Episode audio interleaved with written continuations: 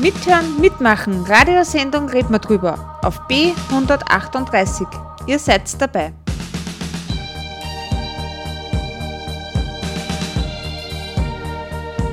Und ich bin auch dabei.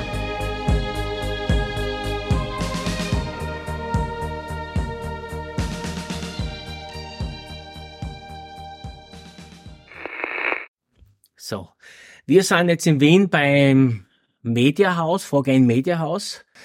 Ich habe heute wieder einen Gast bei mir, einen sehr erlesenen Gast, wenn ich so sagen darf. Und weiter, Herr Sichrowski, bitte Sie sich gleich selber vorzustellen. Ja, ich bin das, was man einen Kulturjournalisten nennt, und zwar ein Kulturjournalist äh, leider schon sehr alter Schule.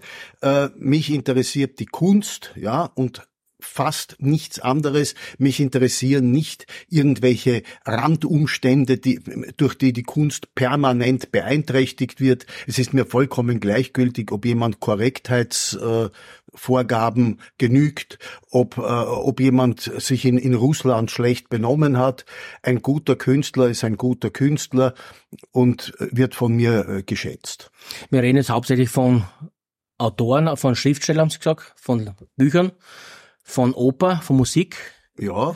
Jetzt weniger bildende Kunst. Bildende Kunst bin ich nicht sehr, nicht sehr äh, sattelfest mehr. Mhm. Ich, ich war wirklich mit ganz großartigen Leuten befreundet. Seinerzeit der Hermann Nitsch war einer meiner engsten ich Freunde. Ich mag ihn sehr, verstehen zwar nicht. Äh, ja, und, äh, und, und ich, Adolf Frohner oder Franz mhm. Ringel. Aber inzwischen, Ringel, super, ja. inzwischen komme ich mit der, mit der allerjüngsten Künstlergeneration einfach nicht mehr in Kontakt, weil ich vollkommen äh, blockiert bin und okkupiert bin durch die Literatur, durch das Theater, das ich permanent äh, kritisiere, für die Kronenzeitung, da bin ich der erste Theaterkritiker, für den ORF, für ORF 3, wo ich auch die Theaternachtkritiken mache, aber dort wenigstens auch ein bisschen Oper. Äh, und die Literatur durch meine Sendung und überhaupt durch mhm. meine langjährigen großen Freundschaften äh, mit äh, Schriftstellern, die, es gibt keine größere Auszeichnung, beide österreichischen Nobelpreisträger gehören zu meinem wirklich engen Freundeskreis. Frau Jelinek und Peter Handke. Peter Handke, genau, richtig. Peter Handke ist der Taufpate meiner großen Tochter Dorothea. Das ist nahe Beziehung. Von der kleinen, äh, kleineren, die jetzt 17 Jahre alt ist, ist es Peter Turini. Mit anderen Worten, wenigstens ein ordentliches Album kann ich Ihnen hinterlassen. Das stimmt, wenn ja. sonst nichts beneidenswert, ja. Ja. Na, weil ich habe zum Beispiel bei meinem Radio-Podcast, habe ich auch bei Schreibung dabei, da schreibe ich immer alles klein. Und ich habe mal mit einer Künstlerin und ihren Muse, mit ihrem Gatten, eine Sendung gemacht, war sehr, sehr informativ, sehr cool gewesen. Und dann habe ich die Beschreibung gemacht, alles klein geschrieben, habe denen das anschauen lassen.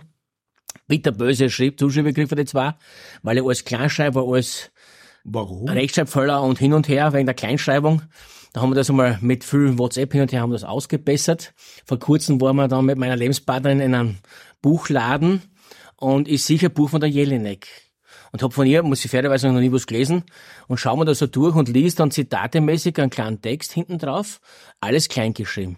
Blattl ein bisschen, wenn die Jelinek alles klein schreiben lassen in ihrem Buch, kann ich's auch. Also ich kann mich mit meiner vielleicht besten Freundin auf dieser Erde, Elfriede Jelinek, Gott bewahre, nicht äh, etwa vergleichen. Aber mein Mailverkehr zumindest findet ausnahmslos in Kleinschreibung statt. Okay. Es ist mir einfach zu mühsam, ständig die, die, die, die Taste zu drücken. Da habe ich einfach, einfach, das, das ist mir zu mühsam und äh, wer mir nicht glaubt, dass ich rechtschreiben kann, der braucht mit mir auch nicht korrespondieren. Den Satz nehme ich gerne auf, sage ich immer wieder. Bleiben wir gleich beim Thema, Herr Sichrowski, und zwar Kulturkritik. Ich habe eine ganz provokante Frage. Wie oder was befähigt Sie, Kritik abzugeben? Eigentlich ein Urteil über ein Werk von jemand anders. Mhm. Wo man, weil ich bin jetzt vom Beruf Koch, also mhm. mein, mein Brotberuf ist Kochen. Mhm. Ich kann versuchen, für 20 Leute zu kochen. Ja, ja. Hoffen, es schmeckt an jeden. Ich werde halt immer treffen. Bei der mhm. Kunst, bei mhm. Musik, Literatur ist ja genau das Gleiche. Ja, ich habe ein ziemlich deutliches Schaffensprinzip inzwischen, vor allem mit fortschreitendem Alter. 30 Prozent Begabung, 20 Prozent Routine, 50 Prozent Red Bull. Red Bull, zu bleiben. Red Bull ist das Viagra des alternden Kritikers, das ist das Kokain des armen Mannes. Ähm, und wenn ich da um acht in der Früh in meiner Redaktion sitze und einen Sechsseiter schreiben muss, der eine gewisse Geschliffenheit erfordert, dann muss ich sagen, äh, wird es ohne Red Bull nicht gehen. Vielleicht kriege ich beim ORF jetzt Ärger, weil ich mittelbar für Servus TV Werbung soeben gemacht habe. Aber da kann man nichts machen. Es ist, wie es ist. Übrigens würde ich es eher noch umdrehen. 30 Prozent Routine, 20 Prozent Begabung. Aber die 50 Prozent Red Bull, die bieten. Die bleiben. Na schau, äh, was befähigt einen? Begabung ja, sicher man muss ein Gespür für Kunst haben, ein Gespür für Kunst.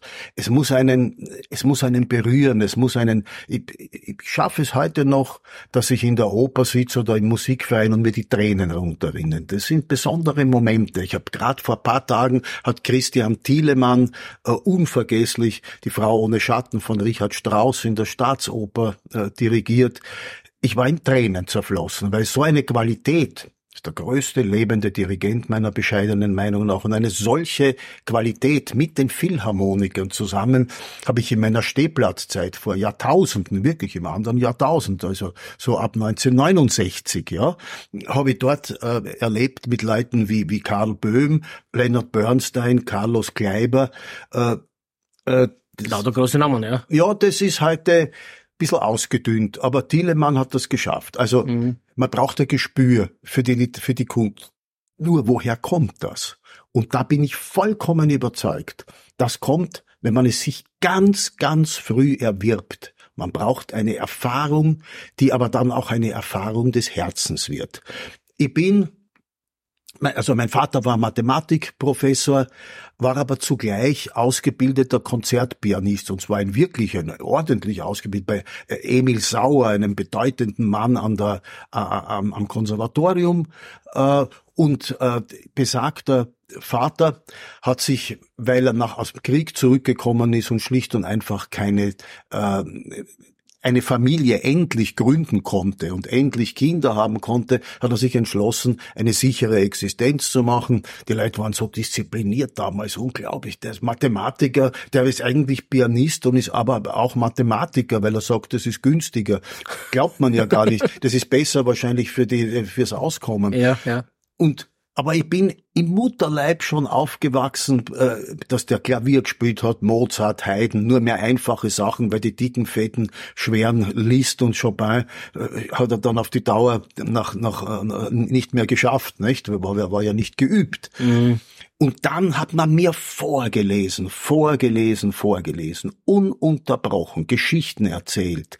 Ich habe von allen verlangt, ich will jetzt das Rotkäppchen und dann will ich aber auch das Blaukäppchen und die mussten improvisieren. Genau dasselbe habe ich dann jetzt mit meinen Töchtern gemacht. Äh, die habe ich in die Schule gebracht, in die Volksschule. Gymnasium wollten sie nicht mehr gebracht werden, wie man sich vorstellen kann. Irgendwann ist vorbei. Und in der Volksschule am Weg haben wir permanent, haben sie mir drei Stichworte hingeworfen. Irgend sowas wie Donald Duck, rote Ampel, Hund. Ja, und da musste ich sofort etwas erfinden. Hm, um zurückzukommen zu der eigenen Kindheit, mhm. dieses permanente Aufwachsen mit, mit Literatur, später gelesen in der Volksschule, ununterbrochen. Die Lehrerin hat gesagt, hast du schon wieder so ein dickes Buch genommen, mhm. schau dir doch ein bisschen Rechnen auch an oder so. Aber äh, dann kam der Moment meines ganzen Lebens. Ich hatte eine ganz kurze Popphase, die hat so vielleicht gedauert vom 11. bis zum 12., 12,5. Leben, 13. Lebensjahr, sagen wir. Eine unglaubliche Zeit übrigens, wenn ich abschweifen darf. Damals konnte man äh, in der, in der, in der Diskparade, wie sie damals noch hieß, im Radio, waren zum Beispiel Komm und bedien dich von Peter Alexander Platz eins und Platz zwei war Penny Lane von den Beatles. Also kann man sich heute nicht mehr ganz vorstellen, ja, ja, ja. dass sowas möglich ist. Da hat man alles diese Taufehebungen noch erlebt und dann war der Tag meines Lebens. Ist nicht übertrieben. Sagen wir der erste Tag meines Lebens. Ein Schulkollege in der Wasergasse, Waser-Gymnasium, äh, vier Jahre altgriechisch, bin ich stolz und freue mich darüber und hat mir wahnsinnig geholfen. Ein Schulkollege sagt mir, geh doch einmal auf den Stehplatz in die Oper mit mhm. mir. Und ich sag, ja, warum nicht? Interessant. Und das waren die Meistersinger von Wagner. In einer unglaublichen... Schwere Kost das erste Mal. Ach, die Meistersinger sind lang, aber, aber leicht und herrlich, ja. Okay. Ja, wenn es der Parsifal gewesen wäre. Aber es ist ganz egal. Ich weiß genau, ich bin dorthin gegangen, bin viel nachher draufgekommen, dass ich Musikgeschichte dort erlebt hat.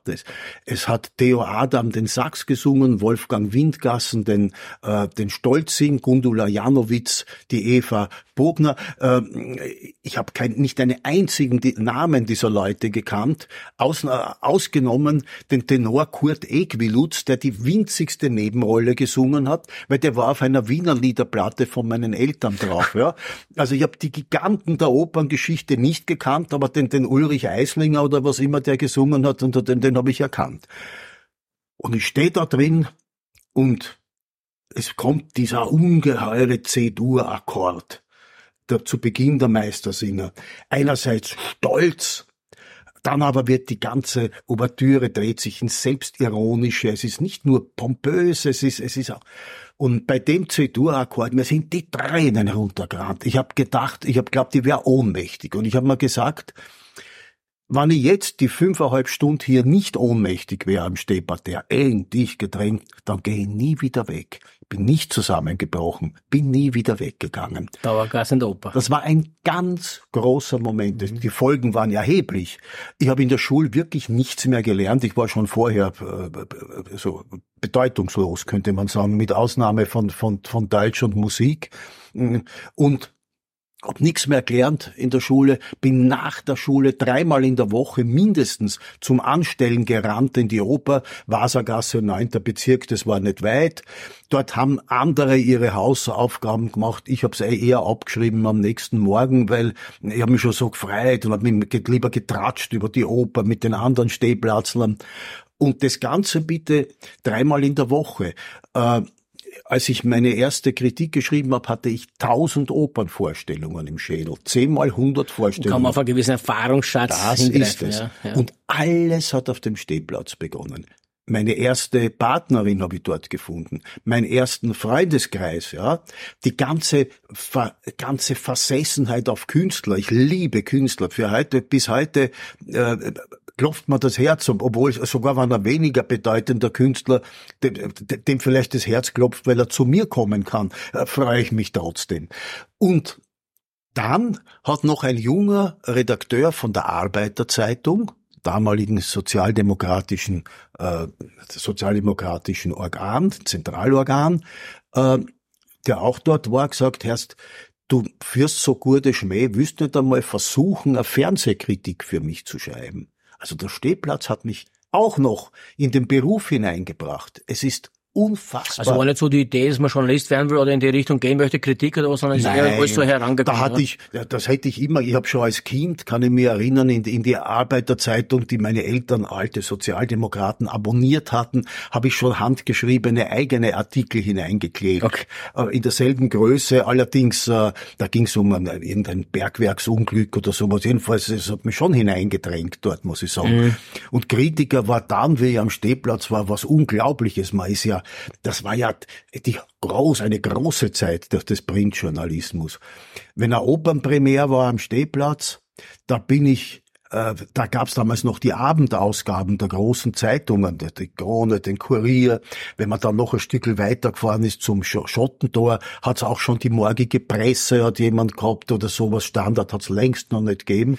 Ähm, und da bin ich losgefahren als Bur und habe mir am Abend die Kritiken gekauft, damit ich weiß, wie die Kritiken sein werden von einer Opernpremiere, die ich gesehen habe.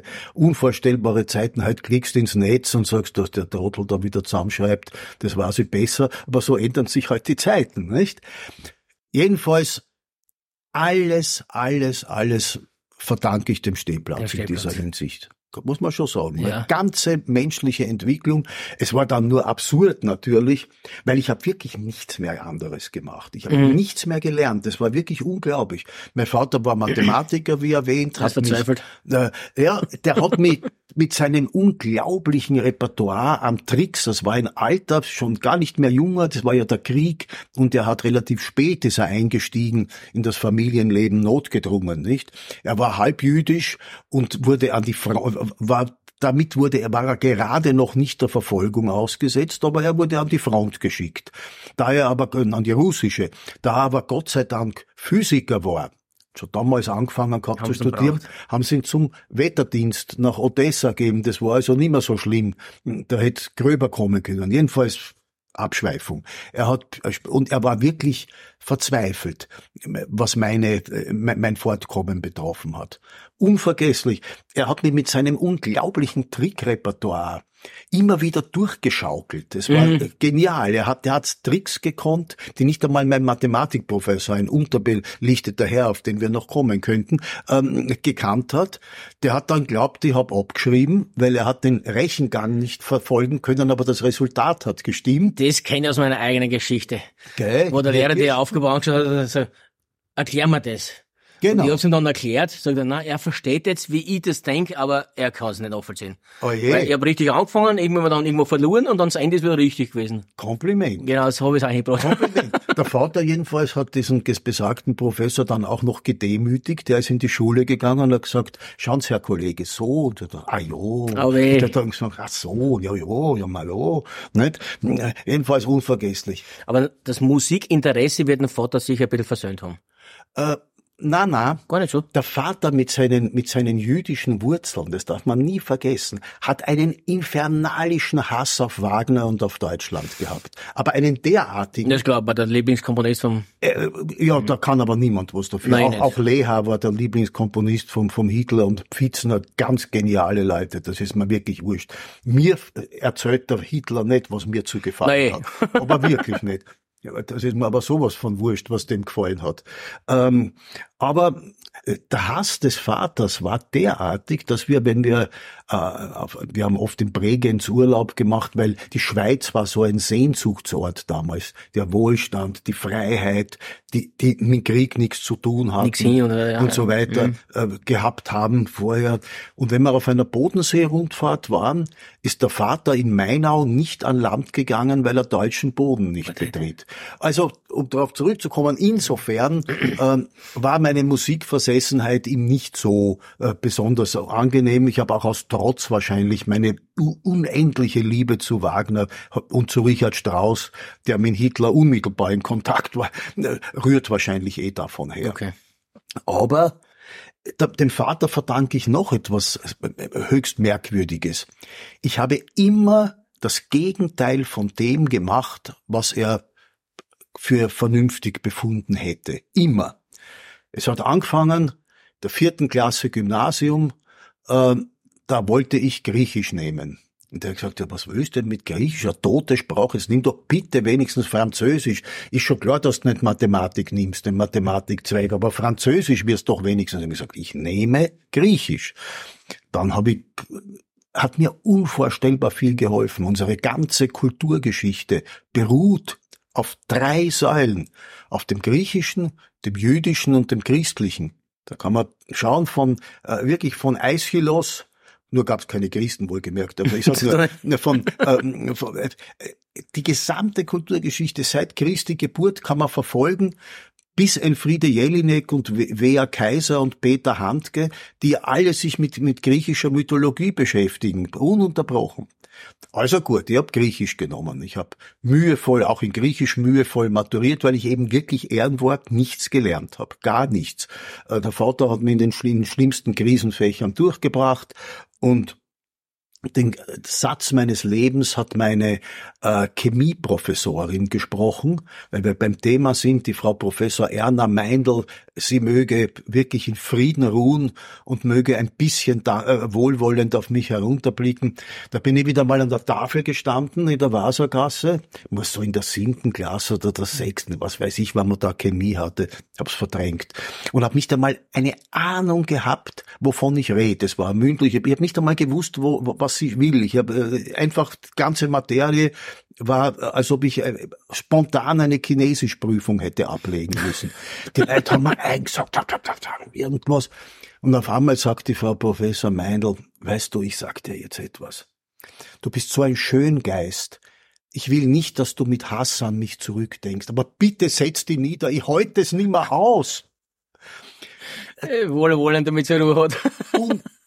Unvergessliche Frau, also da, der verdanke ich viel. So wie auch der, so wie ich der, äh, wie auch der Griechisch-Professorin, der Frau Professor Buchmann, die mir diesen, die, obwohl ich sehr schlecht war bei ihr, die mir den Funken ins Herz gesetzt hat für die, die Liebe zur klassischen, zur, zur klassischen Philologie, mhm. die nie aufgehört hat. Heute noch bin ich stolz darauf, mit Anton Zeilinger und Heinz Fischer die ersten zehn Verse der Ilias rezitieren zu können. Der einzige, ähm, der noch weiterkommt, ist der Fischer, der war immer schon ein Streber, der kommt auf 15, ja. Und dann wissen wir alle nicht mehr weiter. Äh, und dann habe ich Germanistik studiert. Der Vater hat gesagt, ja, so, ich war laufendes Fach, aber weißt was, ist wurscht er war relativ beim BSA ein bisschen einflussreich. Ich verschaffe da schon einen, einen, Job als Lehrer. Dann habe ich gesagt, was als Lehrer? Ich mache auf Germanistik. ich mache auf Doktorat die Germanistik. Ich gesagt, bist du deppert? Es gibt keinen Menschen auf der Welt, der einen, einen Doktor der Germanistik braucht. Ich gesagt, was macht man mit einem Doktor der Germanistik? Na, gar nichts. So, frag nichts. Was ist passiert? Es ist genau, so, es, es ist äh, wiederum alles glücklich verlaufen. Ich war recht begabt und verbalisiert. Und der große Germanist, mein heutiger guter Freund Herbert Zehmann, der österreichische Literaturpapst, haben mir gesagt, wissen Sie was, wollen Sie nicht Assistent bei mir werden? So wie mitten in der Dissertationsphase war ich Studienassistent, wie man das nennt. Das ist halt meine Tochter auch auf der Germanistik interessanterweise. Und der Vater hat gesagt, ah Wahnsinn, mehr Klick als Verstand, der Bub, was das ist unvorstellbar, jetzt ist der Assistent. Und dann habe ich alles hingeschmissen, weil ich Kritiker bei der AZ werden konnte, auf, auf Zeilenhonorar. Da habe ich praktisch nichts verdient. Und immer war es richtig. Ich muss dem Vater direkt danken für seine Ratschläge, mhm. die ich aus Trotz und lebenslanger Pubertät ständig, ja. ständig zurückgewiesen habe. Es war immer genau richtig, auf den Punkt. Ein Wahnsinn.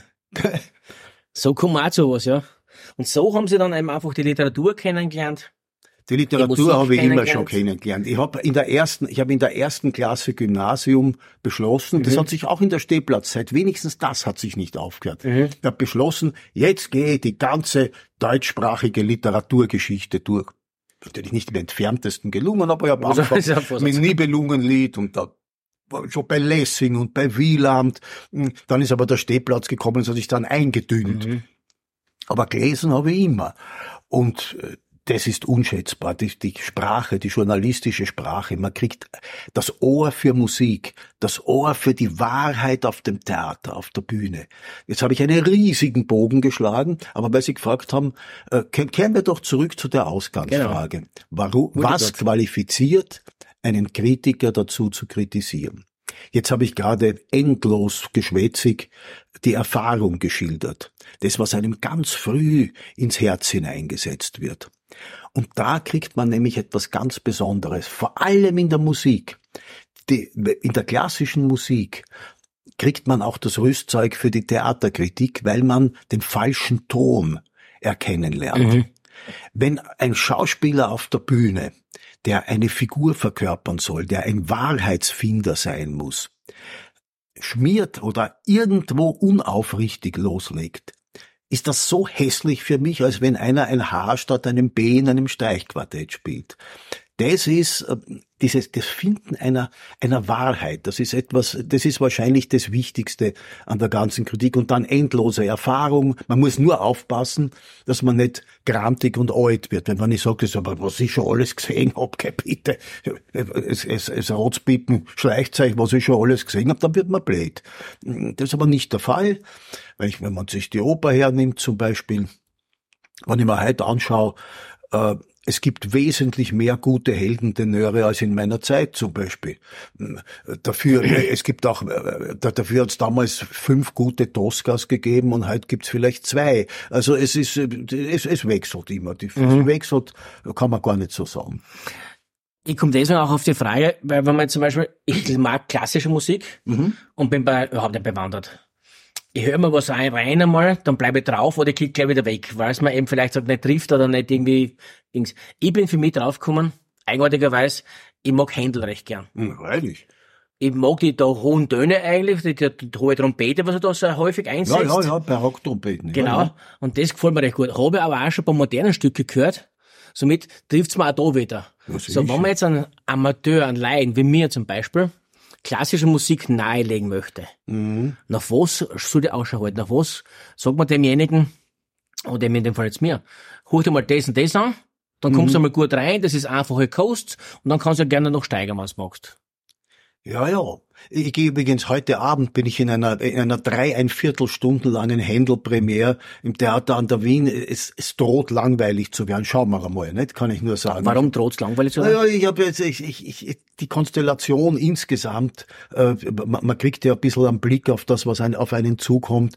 Äh, man kann was hochrechnen. Ja, es okay, ja. nicht so, als ob ich dort äh, auszucken würde dreieinviertel Stunden, so wie bei, bei der Frau ohne Schatten von Diener. Aber wer war's? Das ist ja das Wichtigste, wissen Sie? Aufhänge. Äh, nein, man, der Schädel ist vollgeräumt mit Vorurteilen, wenn man reingeht. Aber wenn der erste Vorhang oben weg ist und äh, oben ist und wenn nicht alle Vorurteile weg sind, dann hat man schon hat man schon verloren. Mhm. Man weiß ungefähr genau, was auf einen zukommt und sagt, hey, gut, gar nicht so schlecht. Der ist ja über sich hinausgewachsen. Den habe ich ja so schlecht in Erinnerung. Das ist das Wichtigste. Wenn man da, wenn man da stur und bockig durchgeht, ist überhaupt ganz schlecht. Ja, was mit der mhm, Oper? Genau. Also. Oder allgemein klassische Musik. Ja, ja, ja, ja. Also ich würde zunächst einmal unbedingt mit der Oper beginnen, weil die Oper ist dramatisch, ja, das ist eine dramatische Kunst, da muss man sich nicht konzentrieren auf irgendwelche äh, welche Linien.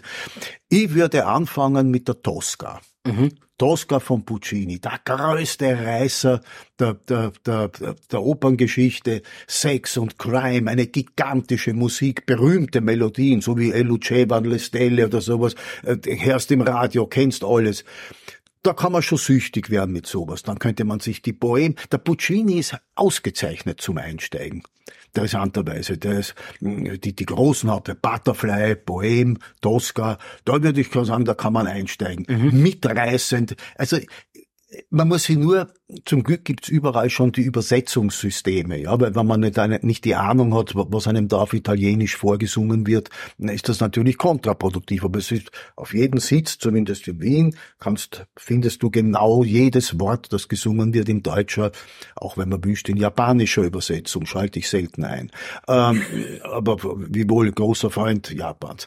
Ähm, was, de, was das, das Konzert betrifft, ich würde ihn, äh, oh bitte, noch was Wichtiges in der Oper. Um Gottes Willen kein Kind in die Zauberflöte bringen. Jeder glaubt, das ist das Einsteigerwert. Die Zauberflöte ist ein unfassbares, undurchschaubares, hochphilosophisches Werk, das zwischen einer unendlichen textlichen Blödheit und einer einer philosophischen Hochgewalt in der Komposition hin und her schlagert. Also ein Kind, dem man solche Witze wie der Papageno erzählen würde, würde glauben, ich, ich, ich gehöre ich gehör in die in die in die Ambulanz für für, für Demente. Ähm, die Zauberflöte ist für ein Kind lang und fad. Ja, nicht hineingehen. Hänsel und Gretel, das ist nett. Ist eine schöne Oper von Humperdinck, da kann man reingehen. Ansonsten mit einem Kind äh, der Papier von Sevilla, sowas herrliche Musik, gängig mhm. und alles. Äh, das wollte ich jetzt noch sagen. Mhm. Was jetzt den Einstieg in die Klassik betrifft, mhm. ich würde auch nicht unbedingt anfangen mit dem, was man für leicht hält. Also für Mozart ist ja nicht leicht. Nikolaus Hanoncourt, einer der größten Dirigenten der Musikgeschichte, mit dem ich ganz gut war, hat mir, hätte jeden Menschen erwürgt, der gesagt hat, Mozart ist leicht. Hanoncourt hat immer gesagt, ähm, Mozart hat nicht einen Ton äh, äh, veröffentlicht, der nicht genial ist. Ich habe gesagt, aber Herr Professor, die Gans von Kairo sind sicher, dass das eine tolle Oper ist. Da, da, hören Sie mir, reden Sie mir nicht dagegen, nicht? War immer gesagt. Ich würde einsteigen zum Beispiel mit der neunten Dvorak, äh, mhm. mit dem wunderbaren äh, angeblichen Indianermotiv, das ganz was anderes ist. Ich würde einsteigen mit Mein Vaterland von Smetana, Ja, das ist ein, äh, das ist ein, ein, ein Mavlas, das ist Metana mit der wunderbaren Mold, mit dem wunderbaren Moldau-Motiv. Das, das, das flutscht, ja. Mhm. Bilder einer Ausstellung von, von Mussorgsky, das sind in der Orchesterfassung. Weil bis, um aufs Klavier zu gehen, da muss man schon ein bisschen avancierter sein. Ein mhm. Klavierabend, der kann einen langweilen, wenn man nicht geübt ist. Aber die Farben eines Orchesters, wunderbar. Die Bilder einer Ausstellung, wo ein oft ein grottenschlechter Bilderzyklus aus dem, aus dem 19. Jahrhundert halt herrlich in, in, in Töne verwandelt wird. Eine tanzende Hexe und was weiß ich. Also ich zahlt sie aus. So könnte man anfangen. Da soll man sich vorher ein bisschen vielleicht einlesen, damit man weiß, was der für Motive spielen wollte Aber oder was sicher, wollte. Das, zum Glück gibt es das Internet. Ich habe ja. ich hab, ich hab lange gerätselt über die Details der Opern, von denen ich schon 500 gesehen hatte, aber nicht, aber nie einen Text wirklich vor mir hatte, weil mhm. es das alles noch nicht gegeben hat. Außer ich hätte eine Partitur gehabt, aber so, so, so weit war ich wieder auch nicht. Ne? Ja. Dort hätte ich einsteigen, in der, in der Romantik, äh, das, das, sind, das sind herrliche Sachen, das sind spannende Sachen.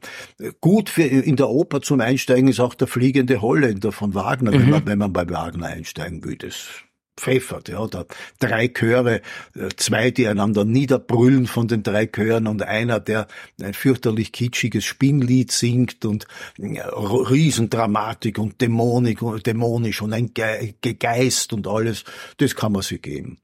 Okay. Und dann dringt man so weiter vor. Das dringt man so weiter vor. Was man nicht verachten sollte, sind Operetten. Die Operette hat so einen schlechten Ruf bekommen, völlig unsinnig. Darf man Operetten übersetzen mit eine kleine Oper?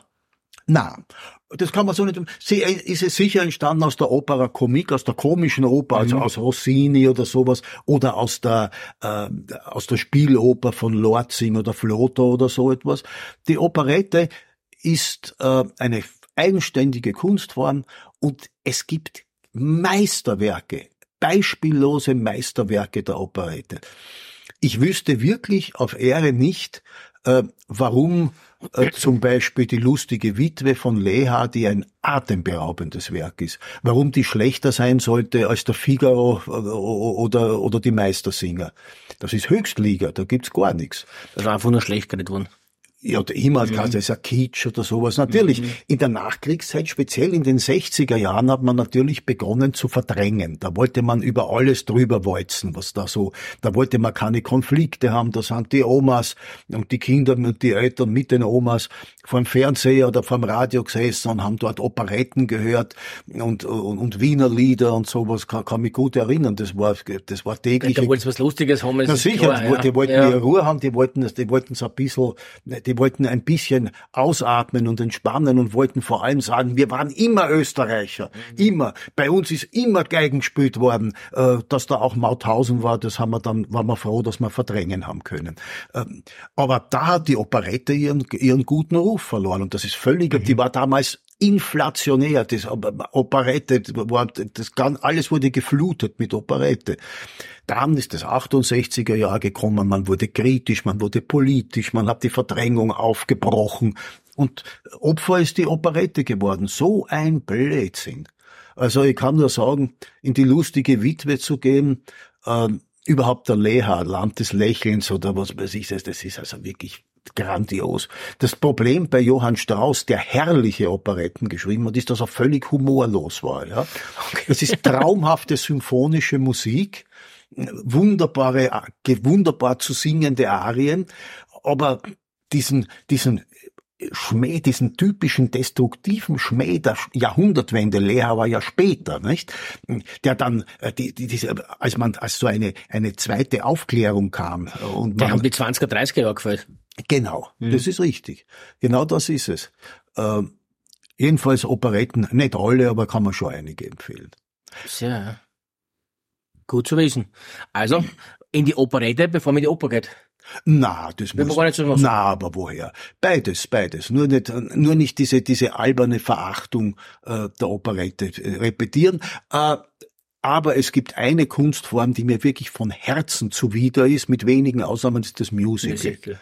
Das Musical ist keineswegs die Fortsetzung der Operette, wie mein Freund Marcel Bravi immer behauptet hat.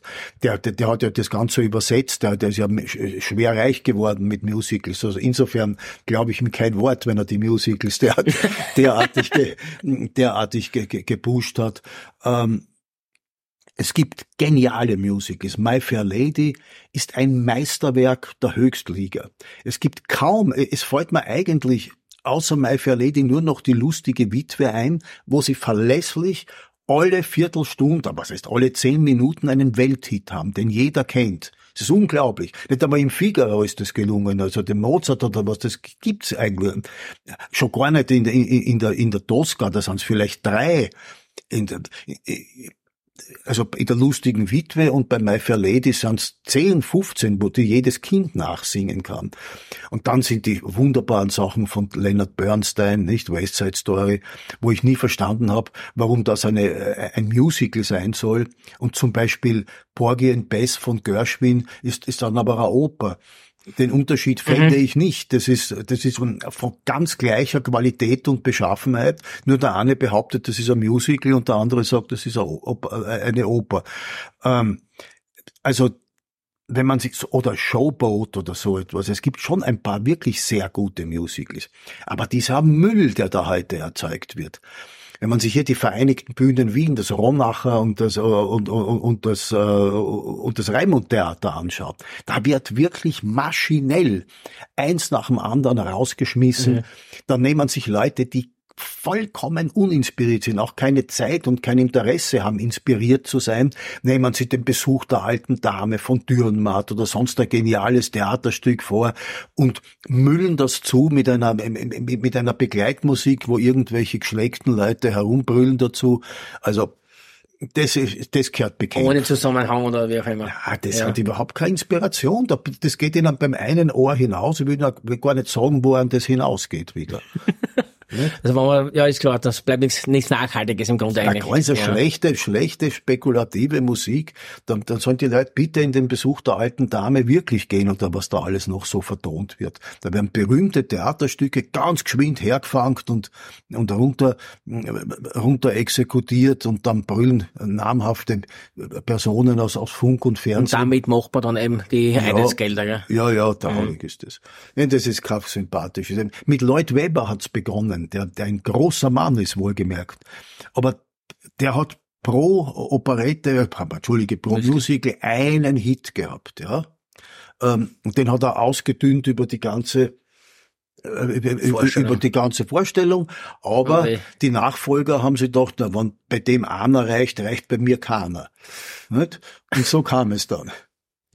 Herr Sichowski, freut mich, danke für die Antwort einmal. Jetzt kommt die für mich wichtigste Frage. Mhm. Die Frage, die Ihnen nicht gestellt von ist und Sie gerne darauf eine Antwort geben hätten. Ja. Fragen Sie mich bitte, wer ist Franz Birgmeier? Wer ist Franz Birgmeier?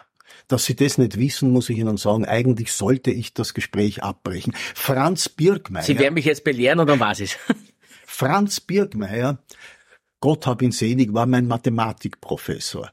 In, jetzt bin ich schon versöhnt, dass ich den nicht kennt habe. Im, im Gymnasium Wasergasse. Sie mhm. müssen sich ihn so vorstellen, untermittelgroß, bisschen gedrungen, nicht gerade wampert, aber ein bisschen gedrungen, ein fliehendes Kinn, eine riesige Unterlippe, eine Mörderschmalzlocke am Schädel und ein Meidlinger L, wie es die Welt noch nicht gesehen hat. Das Ganze aber kompensiert durch das Bemühen, sich der, der Standardsprache anzunähern. Pass auf, wenn du nicht aufhörst, dann wirst du schon was erleben oder so etwas. Und diesem Mann verdanke ich eigentlich meine ganze satirische Ader. Es gab nur zwei Möglichkeiten. Als wir den gekriegt haben, glaube ich, in der vierten, er war sehr streng, die ganze Schule hat ihn gefürchtet, ja. Und ich habe einfach nichts gelernt. Ich war am Stehplatz und ich, ich war auch sonst schlecht in Mathematik, mm, aber ich habe auch dann ab dieser Zeit ungefähr einfach nichts mehr gelernt. Jetzt gab nur eine Möglichkeit. Entweder ich resigniere oder ich fange zum Lernen an oder, oder ich verwechsel die Schule, wo ich an, an Trottel finde, der sich das bieten lässt, oder ich leiste Gegenwehr.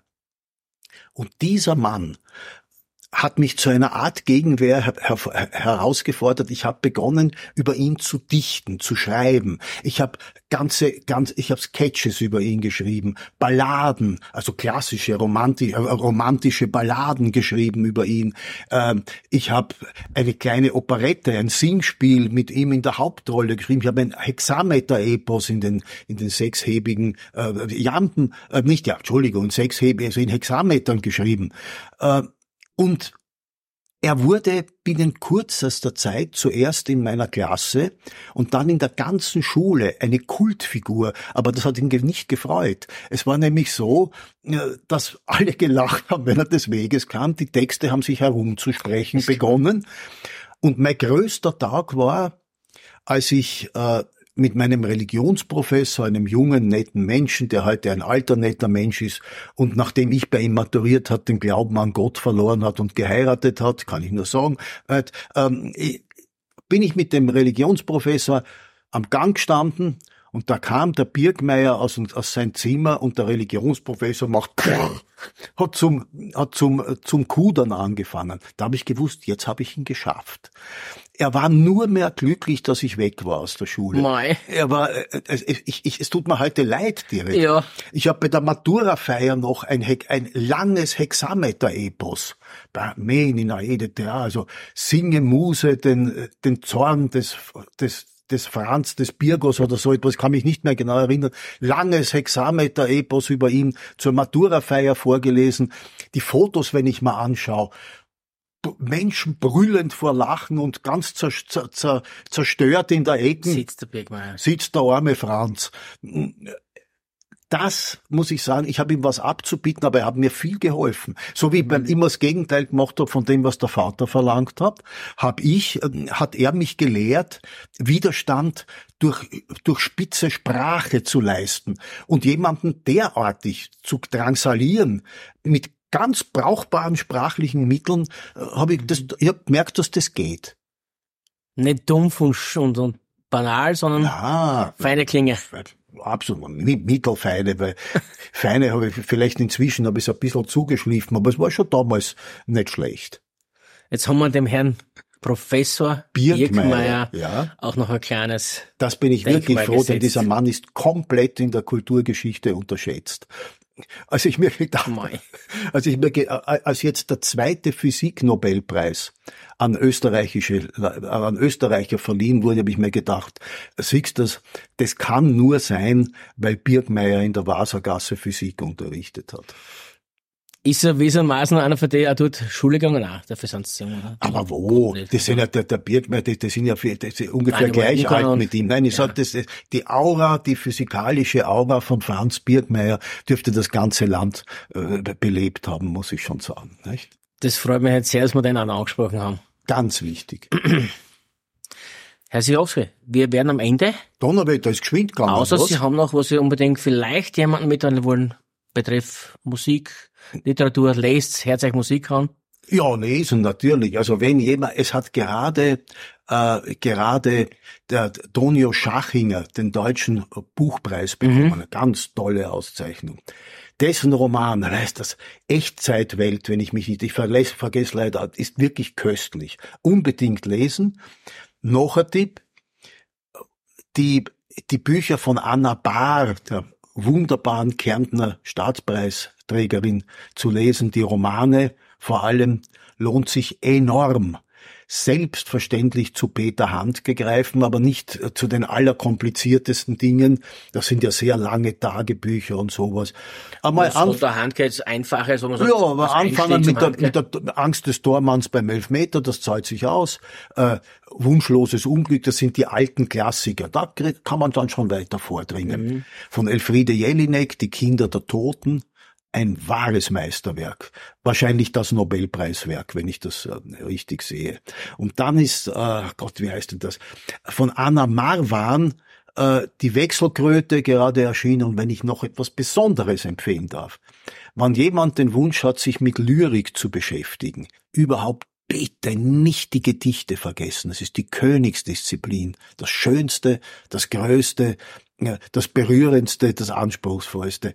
Äh, unbedingt Matthias Claudius Eichendorff lesen und so und, und, und, und dann aber auch Brecht und Erich Fried und was weiß ich, herrlichste Gedichte.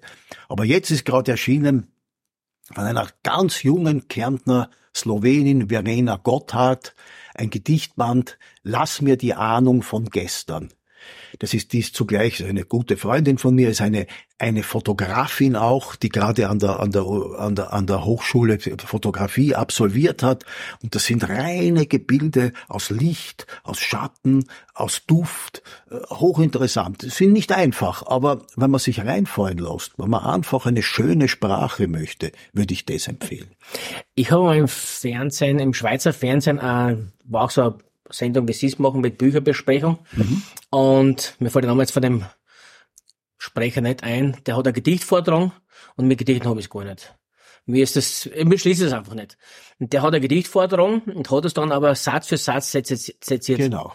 Und hat es erklärt. Hat auch Bilder haben sie dann gebracht, wo das entstanden sein könnte oder ist und so weiter. Da hat man einen sehr guten Zugang ein zu sowas. Freilich. Immer wieder auch ein bisschen drumherum informieren, oder glaube ich, zu sowas ja, ist Aber es muss ja keine experimentelle Lyrik sein. Gibt's was mhm. Schöneres als zwar, was weiß ich, von, von, äh, von Eichendorff. Es war, als hätte der Himmel die Erde still geküsst, dass sie im Blütenschimmer von ihm nur träumen müsste und das drüber steht Mondnacht. Das duftet, das leuchtet, das ist atemberaubend. Das ist einfach sehr gut, tut mir leid. Langsam lesen immer wieder. Ja. Dass man es auch verinnerlicht. Hey. Herzlich Hofse, danke fürs Gespräch. Hat mich gefreut. Es hat mir eine Riesenfreude bereitet. Und ebenso mir. Danke. Ich hoffe, ich war nicht wirr und bin herumgesprungen zwischen den Themen. Ich habe immer, Wunderbar vers immer versucht, es wieder einzufangen. Nicht? Wunderbar für mich. Also genau so habe ich es auch gern. Na gut. Sehr schön. Wunderbar war das. Wünsche ich noch alles Gute.